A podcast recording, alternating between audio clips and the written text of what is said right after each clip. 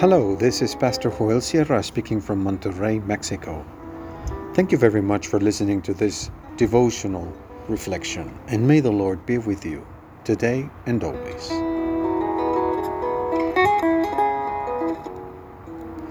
Shameful testimony. We read in the Gospel of Mark, chapter 14, verses 66 through 72 in the New International Version. While Peter had, was below in the courtyard, one of the servant girls of the high priest came by. When she saw Peter warming himself, she looked closely at him. You also were with that Nazarene, Jesus, she said. But he denied it. I don't know or understand what you're talking about, he said, and went into the entryway. When the servant girl saw him there, she said again to those standing around, This fellow is one of them. Again he denied it. After a little while, those standing near said to Peter, Surely you are one of them, for you are a Galilean. He began to call down curses, and he swore to them, I don't know this man you're talking about. Immediately the rooster crowed the second time. Then Peter remembered the word Jesus had spoken to him Before the rooster crows twice, you will disown me three times. And he broke down and wept.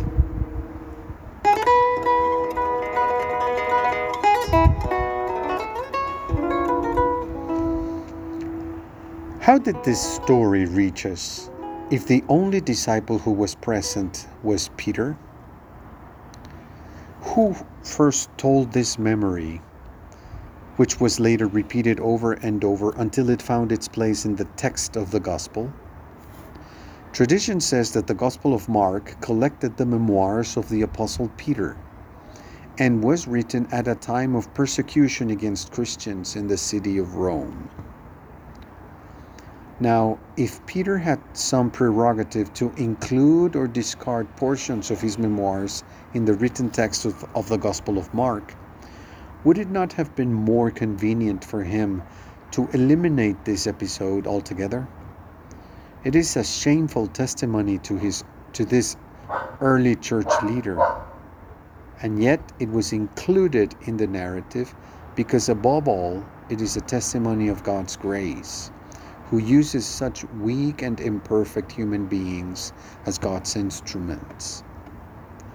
Christians who received these, te- these texts and read them for the first time were able to see one of their leaders at his weakest moment. There were congregations of believers who were going through the fires of persecution and who knew well the pressure that is felt when we must give public testimony of our faith in Christ. But the lesson of the Apostle Peter is that we cannot stand the test in our own strength. It does not matter if we say that we are very brave. Ultimately, it is only God's grace that remains. And if we manage to resist the persecutions, it is not to boast and say that we are very strong, but to give all the honor and glory to the Lord. We know that this is not the end of the story. Peter's tears were a sign of genuine repentance, and later that same Supreme Council that was judging his Lord would judge him as well.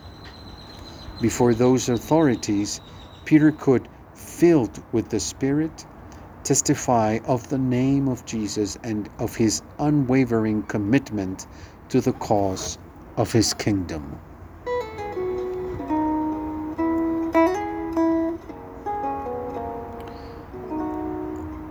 Why don't we pray? Lord, in the moment of trial, fill us with your Spirit and give us your grace. Amen. God is acting to bless God's world and invites us to participate in that mission.